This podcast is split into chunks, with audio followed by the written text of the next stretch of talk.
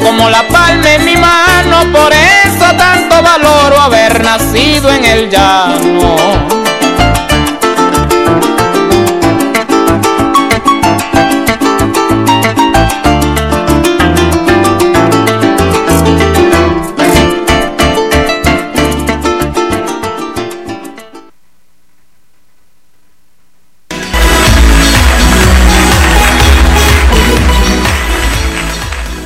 Todos los lunes de 5 a 6 de la tarde. Te invitamos a sintonizar Cultura Hoy.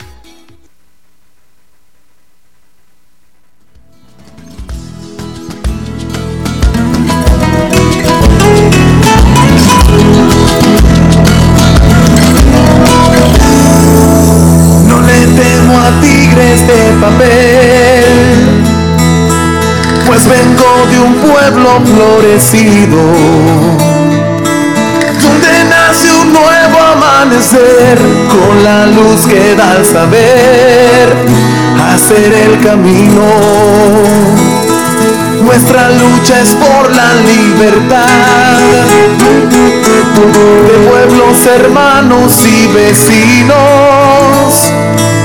Es un canto por la humanidad con la solidaridad de un canto de amigo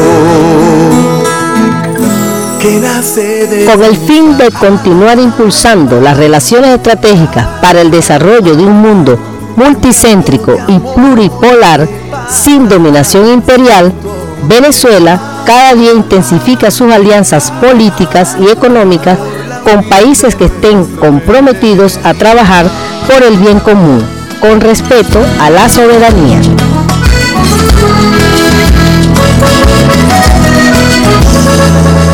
en un continente que sufrió invasión, saqueo y genocidio.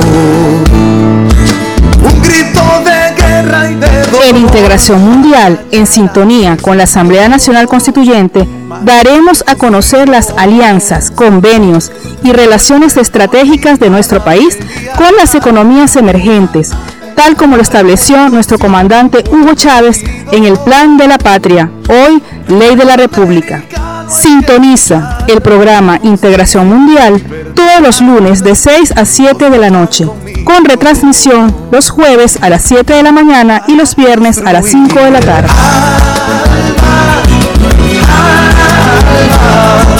Un mundo de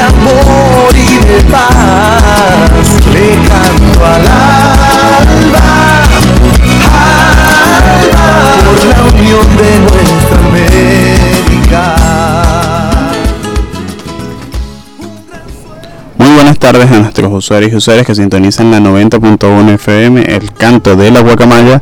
Estamos en tu programa Integración Mundial, eh, cuyo programa viene ustedes en la moderación por quienes habla Igor Castillo, en la dirección de nuestro programa el- la Junta Directiva Nacional del COSI, en la producción Johanny Urbina y Jaisis Escalona, y en los controles técnicos nos acompaña el día de hoy el compañero Mario Ramírez por el colectivo radial El Canto de la Guacamaya. Eh, recordarle a nuestros usuarios y usuarias que tenemos dispuesto el 0414-386-8379 para sus mensajes de texto, comentarios, eh, mensajes vía WhatsApp o preguntas, aportes, sugerencias que quieran hacer a nuestro programa o a los contenidos que realiza tradicionalmente nuestra emisora. También este- estamos presentes en los canales de podcast por Google Podcast con las palabras Integración Mundial y COSI Venezuela en la radio. Vamos a pasar con nuestra primera sección, que es nuestro manifiesto por la paz. El pasado 23 de mayo, el COSI felicitó a todos los colaboradores de la misión médica cubana por cumplir 58 años aportando esfuerzos y conocimientos a favor de los pueblos del mundo, destacando la labor humanista y altruista de los héroes de batas blancas que van poniendo en alto los principios solidarios legados por el comandante Fidel Castro. Este, a posterior, el pasado 17 de mayo, Funda Latín informó el fallecimiento de Diego Arbelo, quien no pudo recibir un trasplante de hígado a través del programa de salud PDVSA-CITCO, producto del bloqueo impuesto por Estados Unidos. Hoy rendimos su caso a la, a la fiscal de la Corte Penal Internacional en búsqueda de justicia. Esta denuncia que realiza la organización Funda Latín este, se convierte en un ejemplo palpable de los efectos del bloqueo del imperialismo estadounidense contra el pueblo venezolano. El 19 de mayo se unió el COSI, se unió la Jornada Mundial de Condena al Estado colombiano por la violación sistemática de los derechos humanos de los luchadores políticos y sociales, reafirmando en el más reciente asesinato de Jesús Santriz, firmante del Acuerdo de Paz en 2015. Jesús Santriz se, se, suma a la larga lista de luchadores que han sido asesinados por el paramilitarismo y el ejército colombiano. No habrá paz en Colombia mientras no exista justicia social y se privilegia la guerra. Detengamos el genocidio contra el pueblo colombiano. Este, este pronunciamiento eh, y esta jornada se, se activó con la etiqueta Colombia resiste. No eh, luego, el pasado 18 y 19 de mayo, se calcula que 8.000 personas eh, migrantes cruzaron la frontera entre España y Marruecos. Esta denuncia la hace la Federación Mundial de Juventudes Democráticas. Lo primero que debemos denunciar ante esta situación es que detona tras la llegada a España del presidente del Frente Polisario, Brahim Ghali, por motivos humanitarios, debido a su grave estado de salud derivados a la COVID-19.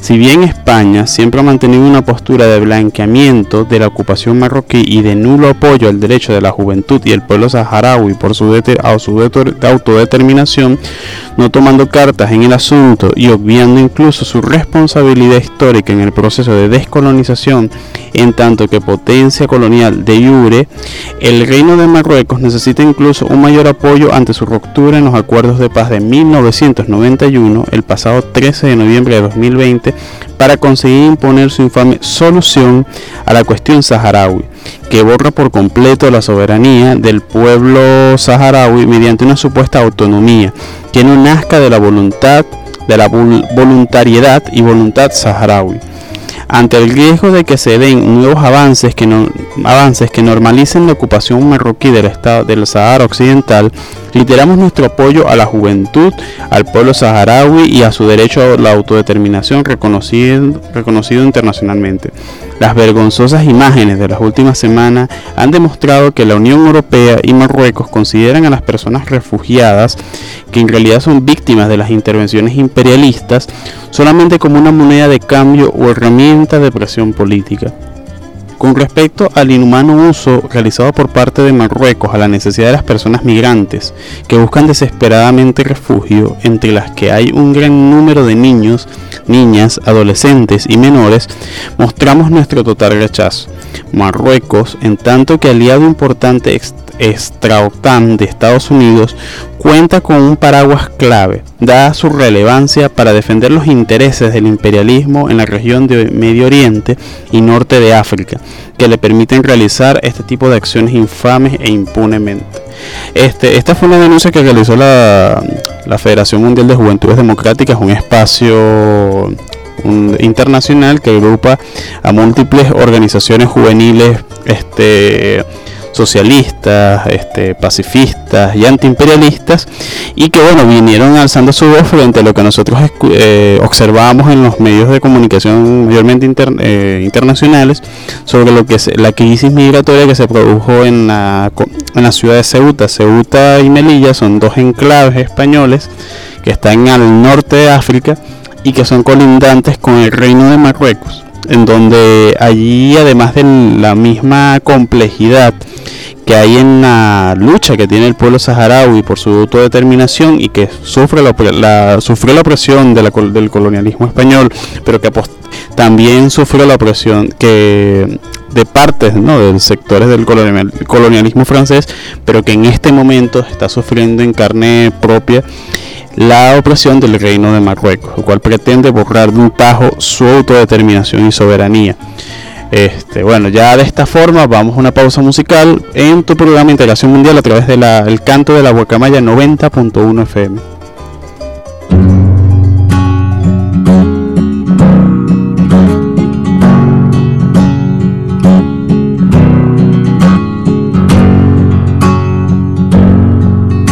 Compañeros poetas, tomando en cuenta los últimos sucesos la poesía quisiera preguntar, me urge. Tipo de adjetivos se deben usar para hacer el poema de un barco sin que se haga sentimental? Fuera de la vanguardia o evidente panfleto, debo usar palabras como flota cubana de pesca y playa Girón.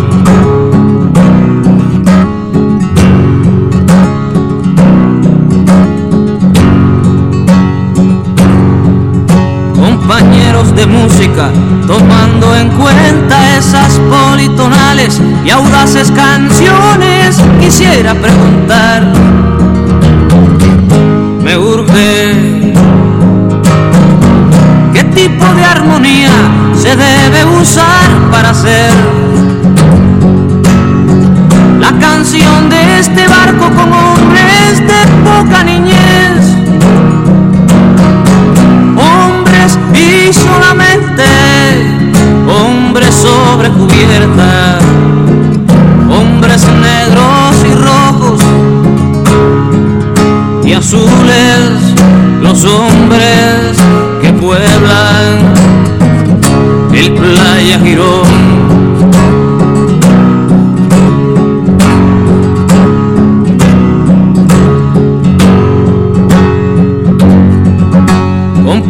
Compañeros de historia, tomando en cuenta lo implacable que debe ser la verdad, quisiera preguntar me urge tanto que debiera decir qué fronteras debo respetar. Si alguien roba comida y después da la vida que hacer,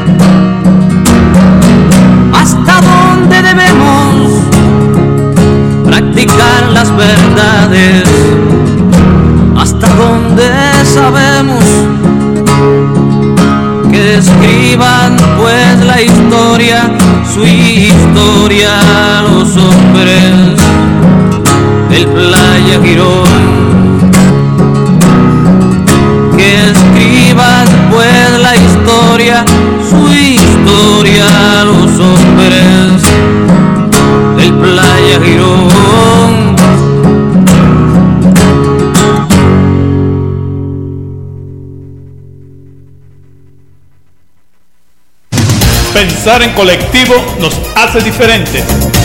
Somos el canto de la guacamaya 90.1 FM.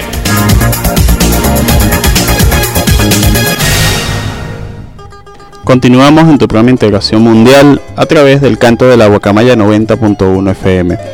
Recordarles a nuestros usuarios y usuarios que tenemos dos retransmisiones semanales, este, los días jueves a las 7 de la mañana y los días viernes a las 5 pm por esta misma radiofrecuencia. Este, también tenemos habilitado el 0414-386-8379 para sus mensajes de texto, comentarios, sugerencias o aportes a los temas que desarrollamos en nuestro programa cotidianamente. Eh, nos pueden ubicar en nuestros canales de, de podcast. Eh, estamos en Google Podcast con las palabras Integración Mundial o COSI Venezuela Radio, también con el nombre de la emisora El Canto de la Guacamaya. Pueden ubicar allí nuestros programas. Hasta ahora este sería nuestro programa número 11 que hemos hecho con mucho cariño para todos los que nos escuchan y sintonizan los, todos los días los días lunes o los días este donde pueden escuchar nuestros programas por vía podcast. Eh, conocimos la semana pasada sobre el lamentable asesinato sobre el camarada Jesús Santrich, importante este miembro de, la, de las antiguas fuerzas armadas de, de fuerzas armadas revolucionarias de Colombia, Ejército del Pueblo que luego pasó a ser partido FARC y bueno este fue detenido vivió todo fue posteriormente liberado luego a posterior este sus eh, volvió a las armas a través de este nuevo proyecto que se llama Segunda Marquetalia entonces en el programa de hoy vamos a desarrollar un poco sobre sobre este tema, sobre Santrich y el proceso de paz en Colombia, cuál es la importancia que tiene la figura de Santrich, por qué generó esta serie de reacciones desde su asesinato, de su lamentable asesinato, tanto de sectores que lo apoyaban y admiraban por sus aportes, tanto políticos como intelectuales, como este, sectores de la derecha y de la sociedad colombiana en general que, rechazaba también, que tenían una apreciación no, no positiva de Jesús Santillo. Entonces, este, este trabajo es de autoría de los de acá del equipo de parte de una investigación que hizo el equipo de producción de nuestro, de nuestro programa. Eh, Ceusis Pausis Hernández Solarte fue conocido en los últimos 30 años como Jesús Santriz, el alias que, que escogió a comienzos de los 90 cuando se incorporó a las filas de la desaparecida guerrilla de las FARC-EP. Ascendió en, la cúpula del grupo armado y fue uno de los líderes que negoció el acuerdo de paz que se firmó en 2016 durante el gobierno de Juan Manuel Santos. En 2018 lo, acusaron de participar en actividades de narcotráfico y estuvo más de un año preso. La Corte Suprema de Justicia decidió juzgarlo en libertad. Tomó posesión de una de las sillas del Congreso otorgadas a los desmovilizados por el acuerdo, pero pronto huyó y junto con Iván Márquez anunció la creación de una disidencia en agosto de 2019. El martes 18 de mayo, algunos de los medios colombianos reportaron que Jesús Santrich había muerto en medio de un ataque de mercenarios en Machiques, Venezuela, cerca de la serranía de Perijá, del lado colombiano, una zona conocida por Santrich en todos sus años como combatiente. Sin embargo, existen varias hipótesis. Otros medios de comunicación contemplan que el fallecimiento podría haber sido dado como en el contexto de las confrontaciones que se están dando en la frontera venezolana con Apure. El Ministerio de Defensa de Colombia, Diego Molano, no confirmó la información. Sin embargo, por parte de las disidencias de la FARC se emitió un comunicado en el que se asegura que Jesús Santrich había fallecido tras un operativo del ejército colombiano en la serranía de Perija, en la frontera con Venezuela. En abril de 2018, en el ocaso del gobierno Juan Manuel Santos, el fiscal general del país, Néstor Humberto Martínez, ordenó la detención del firmante del acuerdo por instrucción de la Interpol. Martínez anunció que una serie de pruebas que supuestamente indicaban que Santrich había negociado el tráfico de 10 toneladas de cocaína seis meses después de la firma del acuerdo. En estas circunstancias, Jesús Santrich perdía los beneficios otorgados por el acuerdo de paz y debería ser juzgado por la justicia ordinaria pero la Jurisdicción Especial para la Paz que fue uno de los grandes logros que se alcanzó con los acuerdos, este, eh, de los más recientes acuerdos de La Habana entre las antiguas FARC-EP y el gobierno de Juan Manuel Santos, desestimó las pruebas de la fiscalía y ordenó la liberación de Santrich. El fiscal Martínez renunció alegando que roto las, se habían roto las garantías. El firmante estuvo menos de un minuto en libertad el 15 de mayo de 2019 y regresó a prisión luego de que se presentaran nuevas pruebas en una supuesta participación de su supuesta participación en narcotráfico. Sin embargo, para esa fecha y a pesar de no haberse posicionado Hernández Solarte, ya era que, era representante de la Cámara y por tener esa condición debería ser juzgado por la Corte Suprema de Justicia colombiana. Jesús Santilli se posicionó en el Congreso, abandonó su, su esquema de seguridad a finales de junio de 2019 y dos meses después, junto con Iván Márquez, anunció en un video de formación de la disidencia de la FARC, Segunda Marquetalia. En noviembre de 2020, el diario El Espectador publicó una investigación en la que señalaba que la Fiscalía a cargo de, de Néstor Humberto Martínez y la Administración del Control de Drogas de Estados Unidos, DEA por sus siglas en inglés, trabajaron conjuntamente para señalar a, Jesús Santis de participar en actividades de narcotráfico. En un editorial, el diario, señaló que los documentos y más de 24.000 audios a los que habían tenido acceso probaban que la DEA estaba realizando una operación de entrampamiento contra las negociaciones con la guerrilla. En una entrevista posterior, el político opositor Gustavo Petro, opositor al gobierno de Iván Duque, dijo que Santriz y Márquez eran unos, eh, eh, una palabra peyorativa, por haber abandonado la paz y habían caído en la trampa de Martínez. En un reporte publicado por la organización Crisis Group, el periodista Blanc Ebus cuenta que el 21 de marzo de 2021 el ejército venezolano lanzó el primer ataque a gran escala contra las disidencias, un grupo, una parte de las disidencias de la FARC en el estado de Apure, fronterizo con Colombia. En el reporte publicado el pasado 28 de abril, Ebus cuenta que los enfrentamientos entre las guerrillas colombianas y las fuerzas venezolanas no escasean, son productos de los choques en Producto de los choques en Apure murieron al menos 15 guerrilleros y 4 soldados venezolanos en septiembre de 2020 y, ahí, que la escalada de conflicto desde marzo ha desplazado a al menos 6.000 personas. En conversaciones con France 24, se explica que las disputas que están dando al lado venezolano responden a la distribución de rentas ilícitas y no por la ruptura de la alianza de una alianza política.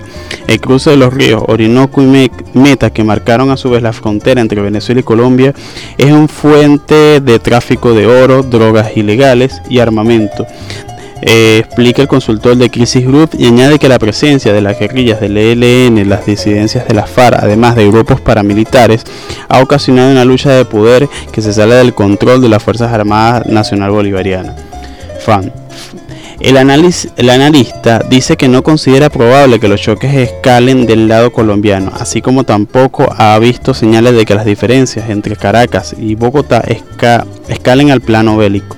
Ninguno de los dos gobiernos se puede permitir un conflicto bilateral en las consecuencias humanitarias y económicas que traería, pero la sola tensión entre ambos les es rentable políticamente. El grupo armado emitió un comunicado en el que aseguran que el fallecimiento del guerrillero no fue en la frontera venezolana de Apure, sino en la serranía de Perijá, un territorio también controlado pero situado más al norte, cerca de la conflictiva región del Catatumbo colombiano. Al parecer, según las disidencias, el operativo había sido llevado a cabo por tropas del ejército colombiano en la frontera con Venezuela. Sin embargo, el gobierno colombiano ni el venezolano confirmaron los hechos. Este, esto es parte, bueno, de lo que ha sucedido en lo que ha estado detrás, ¿no? Del, caso de Jesús Santrich y cómo ha tenido una incidencia tanto en la política venezolana como colombiana. Y hay algunos elementos que, que serían importantes que colocan este trabajo y que son parte de lo que está en debate en estos momentos. Primero sobre el papel de Jesús Santrich en, en los procesos de negociación en La Habana. Nosotros tenemos que recordar que Jesús Santrich fue uno de los transcriptores de, y de los que ideó lo que se llamó la esta, toda la jurisdicción especial para la paz, en donde estaría siendo amparada este, los, tanto las fuerzas de las antiguas FARC-EP, eh, sus guerrilleros y todo, y lo que involucraba ¿no? el, el aparato político-militar de la FARC, como también iba a evaluarse, por ejemplo, la participación del ejército colombiano y de elementos de la institucionalidad colombiana en los procesos de confrontación y de violación de derechos humanos durante el conflicto en la hermana República de Colombia y que eso ha tenido a su vez sus repercusiones también acá en Venezuela. Y es bastante importante cómo desde el uribismo y desde el propio Iván Duque, que el actual presidente de Colombia, se enfilaron todas las baterías para de alguna forma no solo amedrentar a, a Santrich, sino este entramparlo en todo este juego, en todas estas situaciones que se están produciendo producto de, la, de las acusaciones que sobre posibles vínculos con el narcotráfico. El, y que nosotros lo, lo, lo, lo denunciaba el propio diario El Espectador, que no es un diario bueno, no es un diario ni de la guerrilla ni de sectores de progresismo, simplemente que realizó una investigación y que evidenció que Jesús Santos estaba siendo entrampado ante las actividades de ante esa alianza que se ha hecho, que se ha profundizado entre las fuerzas de la oligarquía colombiana, pero ese sector que está que se ve representado en el uribismo y el los y la los sectores del imperialismo estadounidense que a través de la DEA se pretende callar todas las voces que están manifestándose en Colombia.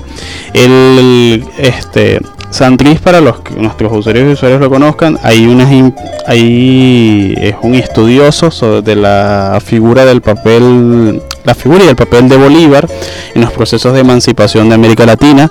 Hay una serie de obras que han sido publicadas por múltiples eh, editoriales tanto en Colombia como en Venezuela, que son de autor, trabajos de investigación y de análisis de Sandri sobre el papel de, de, Bolívar en la liberación de nuestros pueblos. Vamos a una pausa musical y continuamos en tu programa de integración mundial a través del canto de la Guacamaya 90.1 FM.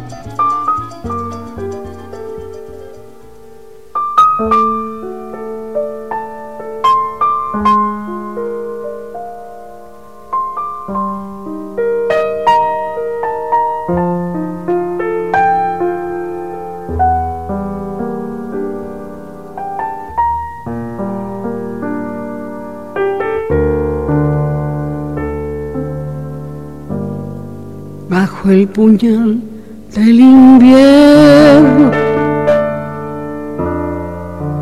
Murió en los campos la tarde, con su tambor de desvelos salió la luna a rezarle. Con su tambor de desvelos salió la luna a rezarle. La noche blanca, tañen las arpas del aire, mientras le nacen violines a los álamos del valle. Mientras le nacen violines a los álamos del valle de la luna llena. Baila la noche en las calles con su pañuelo de esquinas y su ademán de saudade.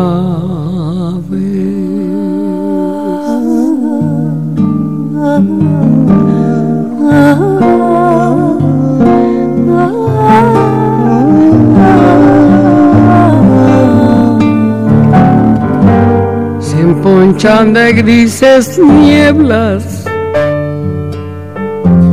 Los verdes cañaverales. Y caminan los caminos con sus escoltas de azaré. Y caminan los caminos con sus escoltas de azaré noche llena de arpegios, la copa de los nugales, el tamboril de la luna cuelga su copla en el aire. El tamboril de la luna cuelga su copla en el aire de la luna llena. Baila la noche en las calles con su pañuelo de esquinas y su ademán de saudade. Mi corazón bate palma con las de mi sangre. Mientras cansada la luna se duerme sobre los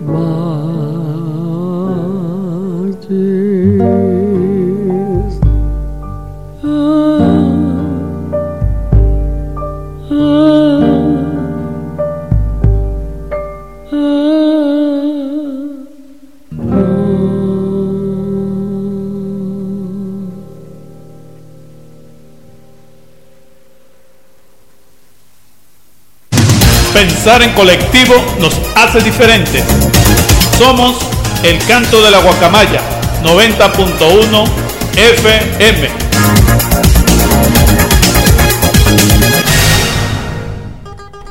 Continuamos en tu programa de Integración Mundial a través del canto de la Guacamaya 90.1 FM.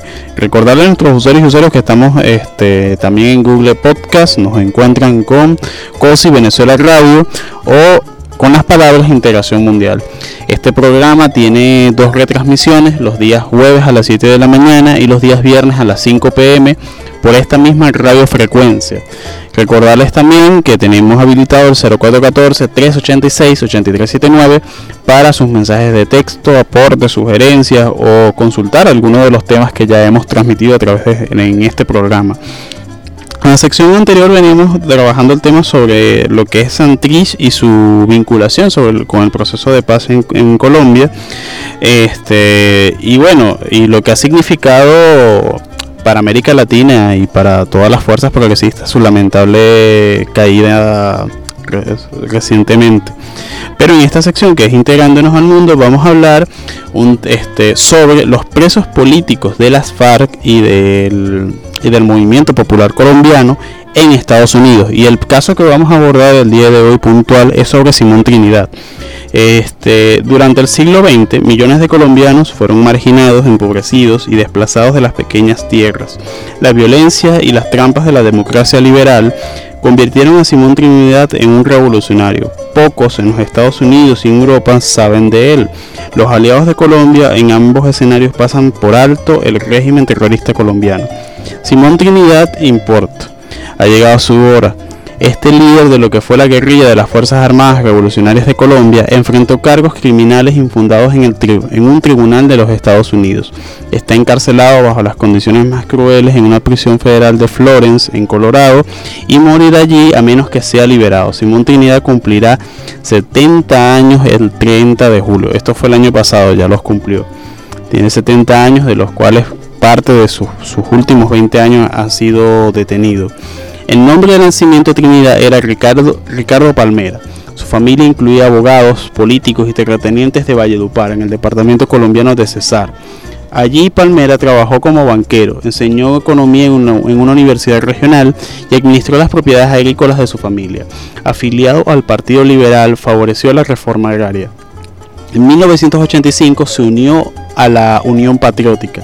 Esa coalición electoral de la izquierda fue inmediatamente aplastada por la violencia. Los camaradas de Palmera estaban siendo asesinados, muchos tuvieron que irse al exilio. El 11 de octubre de 1987 fue asesinado Jaime Pardo Leal, el candidato presidencial de la Unión Patriótica. Al descubrir que él también estaba a punto de ser asesinado, Palmera se unió a las FARC. Tomó el nombre de Simón Trinidad. Con los insurgentes fue responsable de la propaganda y la educación política. Sirvió como negociador de paz. Hablamos de los procesos de negociación que se hicieron con el gobierno de Andrés Pastrana, principalmente los diálogos del Caguán. En diciembre de 2003, Trinidad estaba en Ecuador para reunirse con el funcionario de las Naciones Unidas, Heinz Lemoy, y dis discutir los planes de la FARC para liberar rehenes. El 2 de enero de 2004 fue capturado allí con el apoyo de la CIA, entregado a Colombia. El 31 de 2004 el gobierno colombiano lo extraditó a los Estados Unidos. Simón Trinidad enfrentó cuatro juicios con jurado entre octubre de 2006 y abril de 2008. El primer juicio terminó en un jurado encantado, estancado. El segundo arrojó una condena y el tercero y el cuarto acabaron con jurados en un punto muerto por el cargo de narcotráfico. Fue declarado culpable de haber conspirado con otros miembros de las FARC, terroristas según el gobierno de los Estados Unidos, por capturar y mantener como rehenes a tres contratistas estadounidenses de la guerra contra las drogas. El primer juez fue reemplazado después de haber entrevistado ilegalmente a jurados para obtener información potencialmente útil para los fiscales. El nuevo juez sentenció a Simón Trinidad a 60 años de prisión, 20 por cada uno de los tres contratistas estadounidenses que la FARC mantuvieron como rehenes. Trinidad permaneció en régimen de aislamiento durante su llegada a Estados Unidos desde su llegada a, los Estados Unidos hasta 2018. No tiene permiso permitido recibir cartas, correos electrónicos o publicaciones periódicas. Las llamadas telefónicas son limitadas, los visitantes son muy pocos, aparte de sus abogados estadounidenses. Las negociaciones de paz entre la FARC y el gobierno colombiano tuvieron lugar en La Habana desde 2012 hasta 2016. La delegación de la FARC buscó la presencia de Simón Trinidad allí como portavoz y negociador. El gobierno de Colombia nunca solicitó a las autoridades de Washington que lo liberaran para este propósito. No hay indicios de, que lo hubiera hecho. El acuerdo de paz incluye una la jurisdicción especial para la paz. Los excombatientes de ambos lados del conflicto tienen la oportunidad, si así lo desean, de decir la verdad sobre los crímenes que hayan cometido y que el tribunal decida sobre el perdón o el castigo. Simón Trinidad eligió participar. Para hacerlo necesita estar en Colombia. El gobierno de los Estados Unidos violentaba el derecho de Trinidad a un proceso legal y un juicio justo. Fue extraditado como narcotraficante, un cargo falso, fue culpable por rebelión en un crimen que es un crimen político. Los tratados de extradición y el derecho internacional de los derechos humanos prohíbe la extradición, la extradición por delitos políticos. El gobierno de los Estados Unidos sometió a Trinidad procedimientos judiciales irregulares.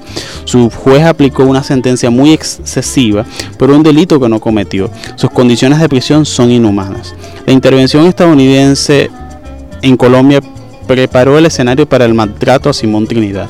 Rescatarlo golpearía al imperialismo estadounidense. Con el, con el Plan Colombia, la ayuda militar supuestamente contra el narcotráfico se combatió a las FARC. Con un negociador muy visible de la paz, Simón Trinidad se convirtió en un trofeo para hacerlo prisionero. El gobierno de Colombia anunció su intención de extraditar a Trinidad a los Estados Unidos antes que, que se anunciara un cargo penal. Simón Trinidad fue y es un revolucionario. Vio como la violencia contra la Unión Patriótica se convertiría en una, en una matanza. Muchos de los aproximadamente 5.000 asesinados eran exguerrilleros de las FARC que participaron de la política electoral. Esto hablamos del contexto de los años 80, no de 2003 ni el contexto actual. La violencia asesina y la guerra entre ricos y pobres todavía están en el centro de la política colombiana. Tras la firma del acuerdo de, paz, han asesinado a más de 200 excombatientes de la FARC y a cientos de líderes comunitarios y políticos, principalmente en las zonas rurales. El gobierno de Estados Unidos, aliados de los partidarios de la violencia en Colombia, es cómplice.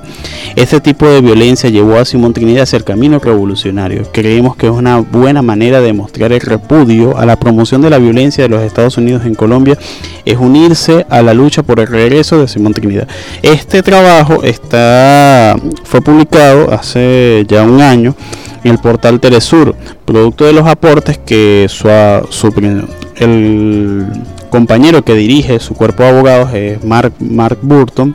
Él es un estadounidense que este, es el que lleva lideriza el proceso de defensa de Simón Trinidad y que bueno, ha estado aquí en Caracas en varias oportunidades, es conocido por gran parte de las fuerzas populares y revolucionarias de nuestro país sobre este el acompañamiento que ha hecho a distintos casos de violación de derechos humanos y defensa de presos políticos que han que presos por causas políticas y que tienen múltiple vinculación con el proceso de FARC-EP. Recordemos también que en Estados Unidos estuvo detenida una de las una combatiente de la FARC que fue alias, eh, conocida como Sonia y el cual fue liberada en el marco del proceso de, los diálogos de La Habana. Vamos a una pausa musical y continuamos con tu programa de integración mundial a través del canto de la Guacamaya 90.1 FM.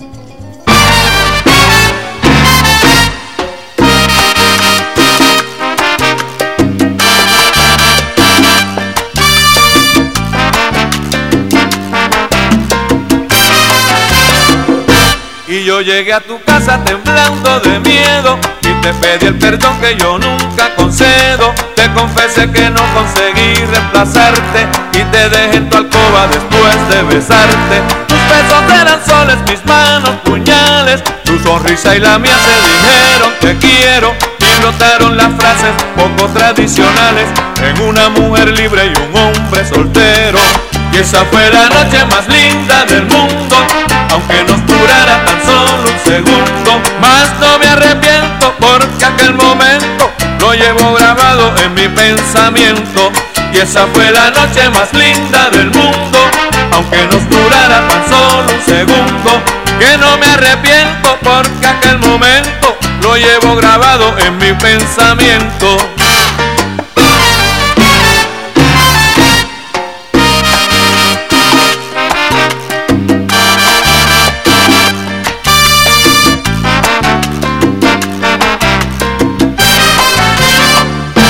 Tu leche en mi memoria, amigos ya viejos, el reloj de pared y la puerta de espejos nos vieron otra vez a los dos reflejados, cometiendo uno a uno nuestros siete pecados. Me bebí de tu cuerpo la pálida sabia, con una mezcla extraña de amor y de rabia. Primero nos amamos y luego lloramos, y al final por exceso de amor nos separamos. Y esa fue la noche más linda del mundo, aunque nos durara tan solo un segundo. Más no me arrepiento porque aquel momento lo llevo grabado en mi pensamiento. Y esa fue la noche más linda del mundo, aunque nos durara tan solo un segundo. Que no me arrepiento porque aquel momento lo llevo grabado en mi pensamiento.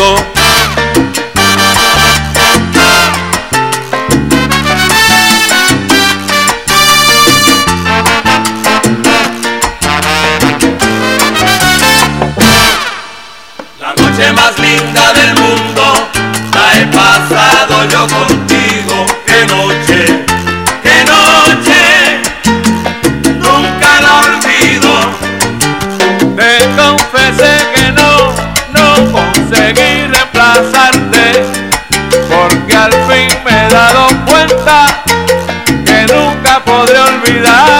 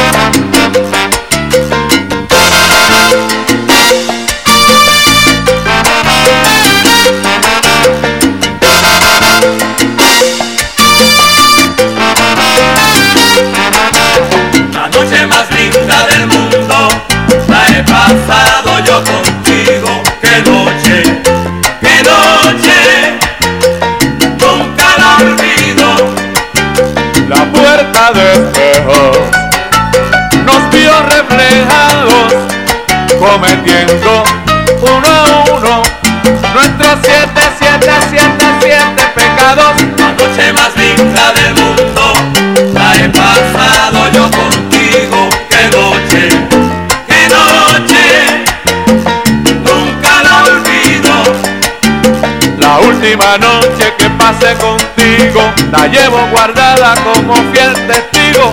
Aquellos momentos en que fuiste mía, ay, qué divinos. La noche más linda del mundo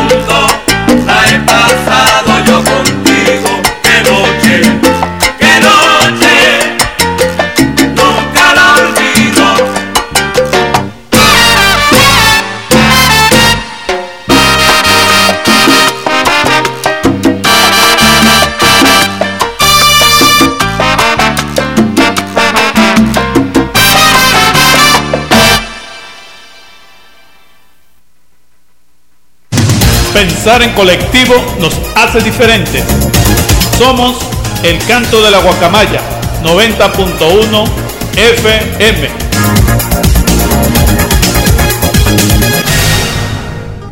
Continuamos en tu programa Integración Mundial a través del canto de la guacamaya 90.1 FM. Escuchábamos este, este tono de salsa para nuestros usuarios y usuarias que sintonizan esta emisora.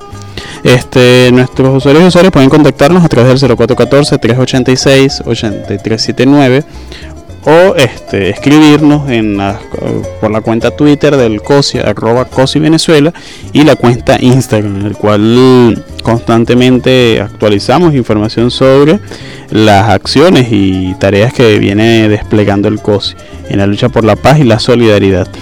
Veníamos conversando sobre dos temas en Colombia, el primero sobre el papel de Jesús Santrich y la lucha por la paz en Colombia, y luego eh, Simón Trinidad y, y su bueno y su participación también en los procesos de paz, porque con Simón Trinidad este, hay un tema bastante curioso. Simón Trinidad fue uno de los negociadores del año 2003 en los que se llamaron los diálogos, diálogos del Caguán con el gobierno de Andrés Pastrana.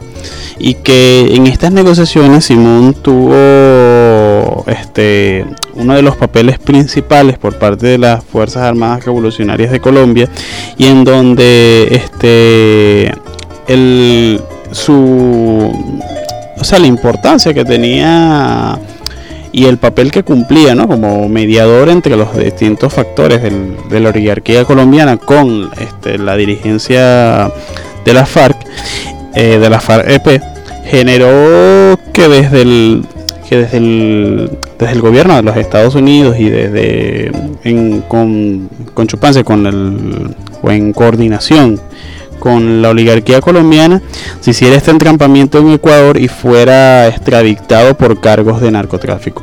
Nosotros hace como hace dos años este, conocimos por ejemplo del propio algunos de los elementos que explicaba Mark Mark Burton su abogado en donde él él decía que bueno él fue primero detenido por causas de por motivos referentes al narcotráfico pero al no demostrarse ningún elemento que lo vinculara directamente con el narcotráfico, este, él fue juzgado por causas, por motivos referentes a rebelión, por rebelión política.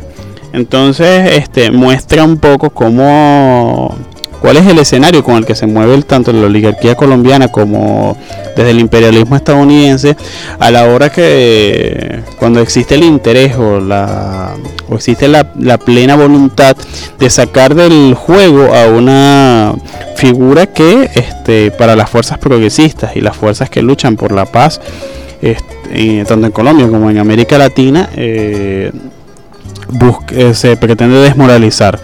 El caso y la vinculación con el caso, por ejemplo, de Jesús Santrich es que nos, nos evidencia que de la pone en relieve, ¿no? Esa vieja frase que decía el Che que de la burguesía ni tantico así y que es parte de, de ese de ese de ese precepto de que es necesario que desde las fuerzas populares, amantes por la paz. Y las fuerzas antiimperialistas exista la plena coordinación para desenmascarar y confrontar en los momentos que sean necesarios las pretensiones que desde los sectores los sectores de la, de la guerra o los, los sectores de la oligarquía en nuestro continente estén pretendiendo hacer en función de mantener el este mantener a los pueblos de Latinoamérica al servicio tanto al servicio del imperialismo estadounidense como al servicio de la burguesía de los intereses económicos de la burguesía. En el caso nuestro en el caso venezolano ambos ambas luchas la lucha por ejemplo por la liberación de Jesús Santis que nosotros la vimos que tuvo su mayor auge en el año 2019 este sensibilizó a gran parte del pueblo venezolano sobre los temas de sobre los temas del de, del pueblo colombiano y sobre un elemento que hace unos programas Mónica nos, Mónica Delgado nos mencionaba y es la colombianidad en Venezuela y la colombianidad en América Latina. Como la lo que vive los, la paz no que la lucha por la paz en Colombia tiene plena incidencia y además plena vinculación con la lucha por la liberación del pueblo venezolano, como un, un elemento no está desconectado del otro.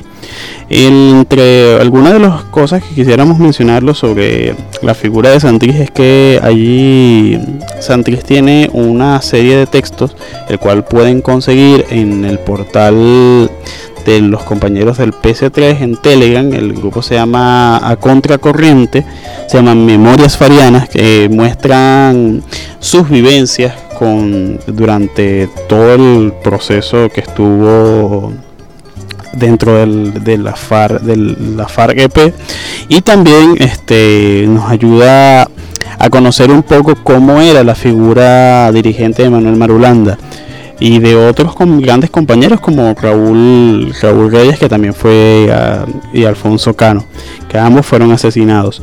Este también ahí hay un texto que es de mucha importancia y que guarda plena relación, por ejemplo, con la lucha que estamos emprendiendo actualmente en Venezuela, que es Memoria, este, se llama Bolívar, la vigencia del pensamiento bolivariano, es un texto también de Jesús Santís, es parte de, de sus estudios sobre la influencia de Bolívar en el continente americano y, la, y su influencia en los procesos de liberación de y las luchas por la liberación de los pueblos de Latinoamérica, este, haciendo la, plena vigencia del pensamiento liberador de Simón Bolívar, por ejemplo, en las, luchas que se desarrollaron en Colombia a durante todo el siglo XX, o las luchas por este, en Venezuela, en Nicaragua, en El Salvador, en, los, en el en distintos momentos y que este es una importante referencia. ambos textos pueden encontrarlos en el grupo, en el canal de Telegram a contracorriente de los compañeros de, de FARC Segunda Marquetalia. Y eh, para culminar, este, los, nosotros nos llegó mucho más temprano una invitación de parte de los, de, los, de los grupos de la colombianidad en Venezuela, eh, acá en Venezuela y al cual tienen una presencia muy activa y además de activa este una presencia bastante positiva en los procesos de lucha y reivindicación en Venezuela. Y es un homenaje que se estará realizando al comandante Jesús Santrich el día jueves 27 de mayo a las 10 y 30 minutos de la mañana en la Plaza Manuel Marulanda Vélez, esto es en el sector La Cañada de la parroquia 23 de enero, el cual los compañeros del movimiento continental bolivariano y las fuerzas populares y revolucionarias de la parroquia 23 de enero invitan a todos los usuarios y usuarias a que participen esto estará desde las 10.30 de la mañana, estará realizándose este pequeño homenaje. Bueno, ya de esta forma vamos culminando nuestro programa Integración Mundial. Recordarles a todas y a todos que este, este programa viene a ustedes gracias al trabajo mancomunado de un equipo de hombres y mujeres que con mucho esfuerzo y cariño este, trabajan los contenidos para este programa. Tenemos en la producción a la compañera Johanny Urbina y, en y Escalona, en la postproducción el compañero José Mireles, en la dirección del programa a la Junta Directiva Nacional del COSI y en los controles el día de hoy nos acompañó Mario Ramírez por el colectivo radial El Canto de la Guacamaya, quienes habló a ustedes Igor Castillo. Será hasta una próxima oportunidad.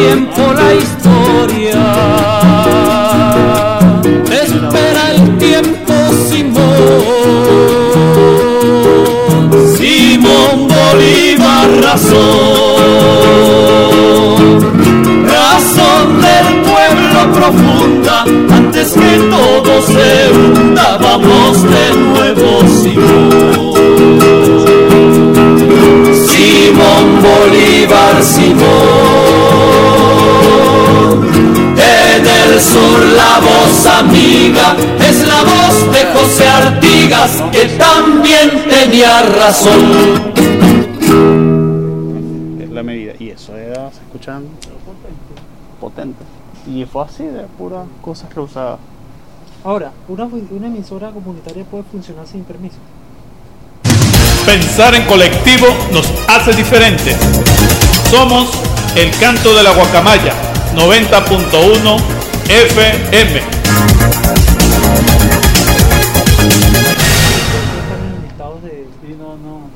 Medios comunitarios del territorio.